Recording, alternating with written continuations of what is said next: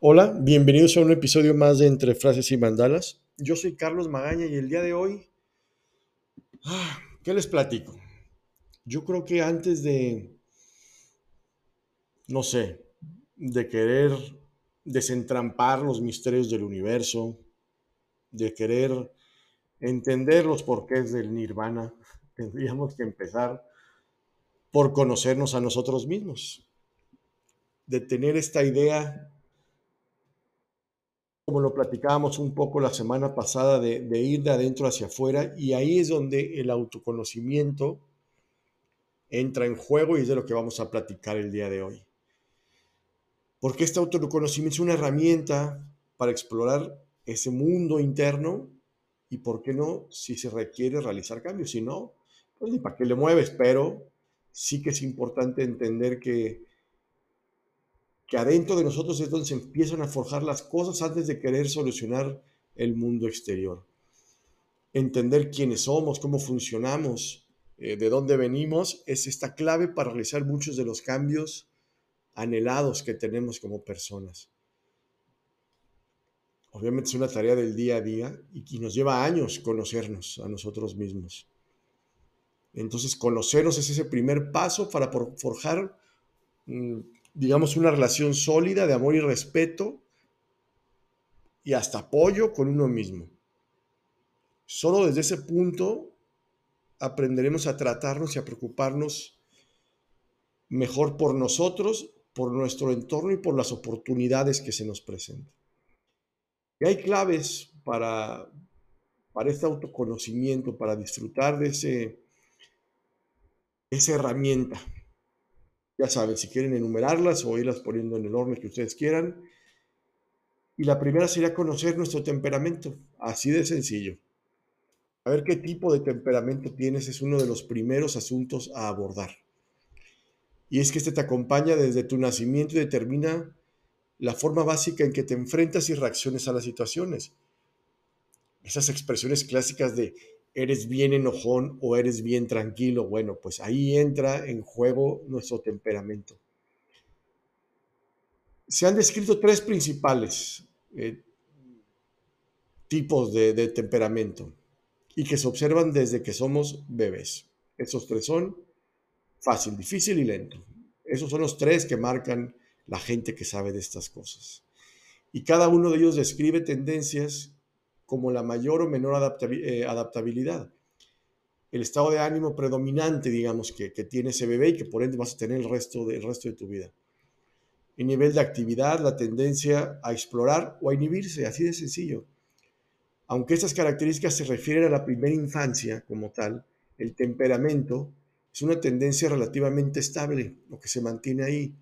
Por lo que si no has realizado un trabajo personal, es muy probablemente que estos rasgos te sigan definiendo hasta el día de hoy. Habría que conocerlos, comprenderlos para ayudarte a entender quién eres, quién eres tú y lograr ese autoconocimiento al menos del temperamento.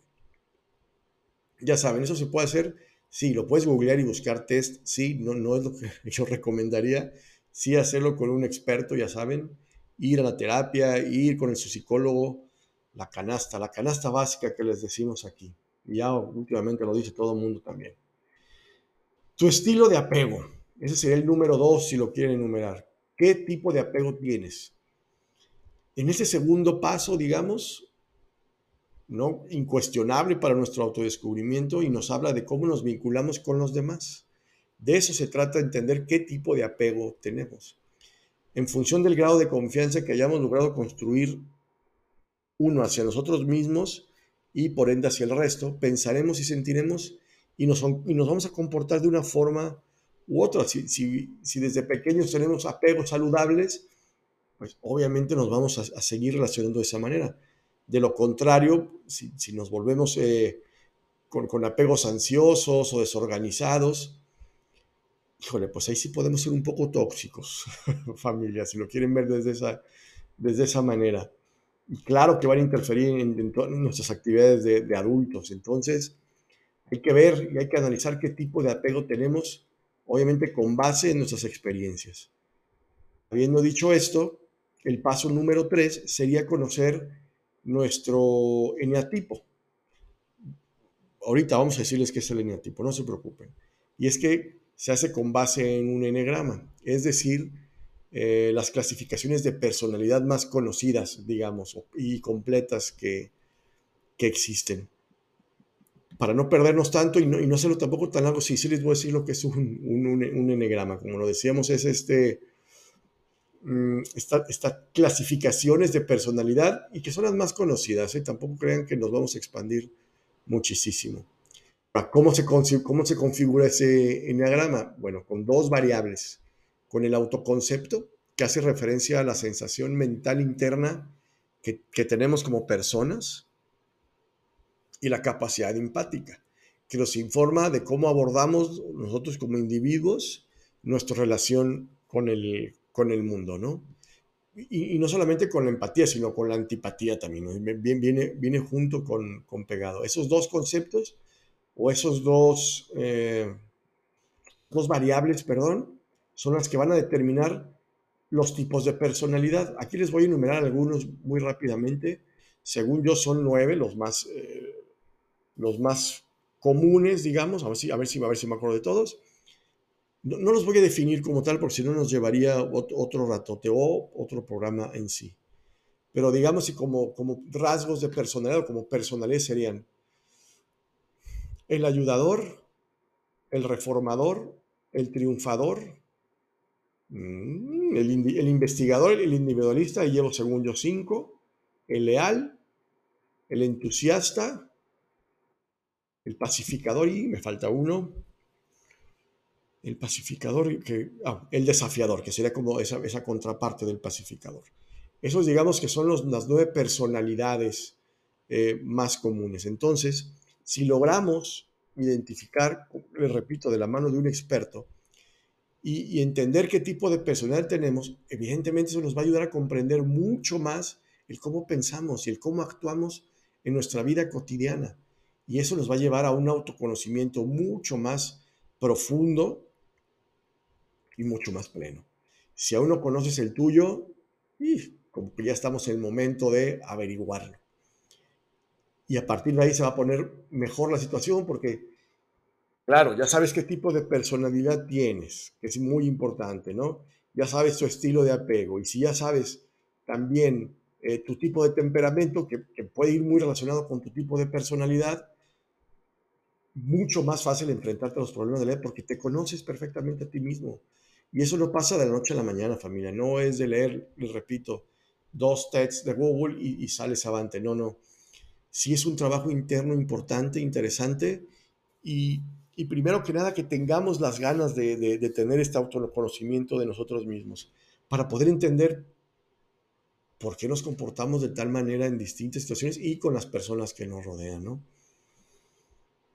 Otro ejercicio interesante para autoconocernos, para tener este autoconocimiento, sería qué tanto podemos describir nuestros valores, nuestros valores personales, éticos que tenemos, ¿no? Son los que nos guían literal en las decisiones y los actos de una persona.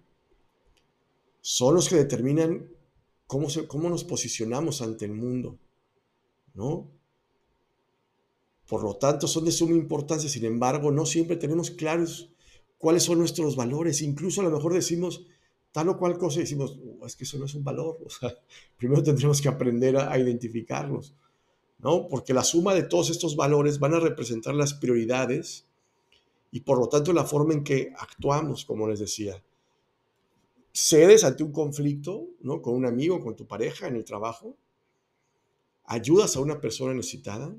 Perdonas cuando alguien te traiciona, cuando alguien te lastima. Todo eso es con base en nuestros valores. Todas esas decisiones por estas eh, cuestiones de la vida, cuestionamientos o situaciones de la vida, dependerán de cuáles sean tus valores te enojas en la oficina y te robas el papel de baño? ¿Dónde están, dónde están posicionados tus Yo sé que a lo mejor es un, es un ejemplo muy burdo, familia, pero ¿cuántas veces no vemos que la van se lleva la pluma, la engrapadora? ¿No? Son valores. Y si no los conoces, si no eres capaz de, de, entenderlos, seguramente vas a terminar en, en, situaciones de, de, incoherencia. Y que te causen malestar a ti y a los demás. Entonces sí es importante que, sepamos cuáles son nuestros tipos de, valores que tenemos y sobre todo que los sepamos describir y sepamos cuáles tenemos. Otro rasgo para el autoconocimiento es cuál es tu definición del éxito. Es una palabra, es una frase, perdón, o una pregunta en apariencia muy sencilla de contestar, pero háganse el ejercicio y a lo mejor no va a ser tan distinto. Es importante que identifiques para ti qué es el éxito.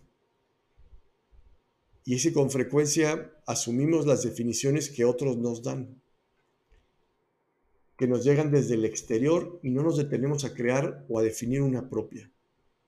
Esto es fundamental para vivir en paz, esa famosa paz mental y en plenitud. ¿Realmente quieres llegar a la cima de tu carrera profesional? Viajar por todo el mundo, tener varios hijos, no sé. Eh, ¿Eso te hace sentir realizado, exitoso? Pregúntatelo. ¿Esa es la vida que te emociona vivir? ¿Esa vida que quieres vivir o la vida que te están implantando desde fuera? Para responderte, trata de olvidar lo que otros esperan de ti, sobre todo las expectativas. Y piensa en qué escenario te sentirías realmente exitoso. Pongan entre comillas satisfecho. Y lo vas a lograr. Duda no lo vas a lograr.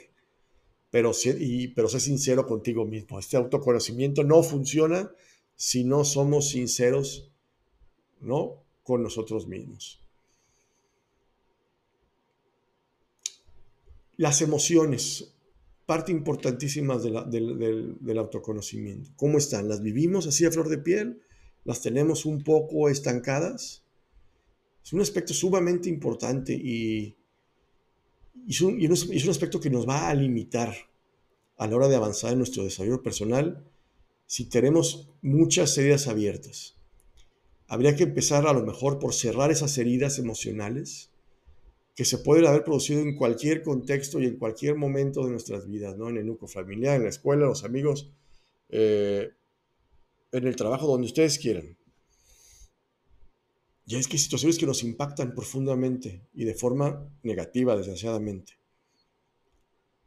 Y si en su momento no supimos gestionarla adecuadamente, ya es tiempo de hacerlo. Ya si estamos en este camino del autoconocimiento y, de ese crecimiento personal, es momento de, de enfrentarlas y cerrarlas. Es momento de mirarnos al espejo, ir con nuestro terapeuta y decirle, me siento mal por esto, esto y esto y no sé por qué. O sí sé y no quiero admitirlo. Y una vez que se haga, entenderemos mucho sobre lo que ocurre actualmente. Y ahí sí que abrirás las puertas del cambio. Porque el autoconocimiento es la clave para avanzar, no hay más. Autoconocerse es fundamental para realizar cualquier cambio, para alcanzar metas, ya que nos, ya que nos permite conocer ese punto de partida y nos permite conocer nuestras fortalezas y nuestras debilidades. ¿Con qué herramientas contamos? no es tan complicado una vez que, que, lo, que, lo, aterrizas, que lo asumes, que te responsabilizas y dices, pues sí, todo esto soy yo y no pasa nada, no eres ni bueno ni malo. Trabaja en ti y listo. Está en esta constante evolución, este constante cambio, y si es para mejorar, pues qué bueno. Autoconozcámonos entonces, familia. Y por hoy aquí la dejamos para no hacer este podcast más largo. Les mando un, abrazo muy grande, un saludo. Yo soy Carlos Magaña y esto fue Entre Frase y Mandalas. Nos escuchamos el próximo lunes. Adiós.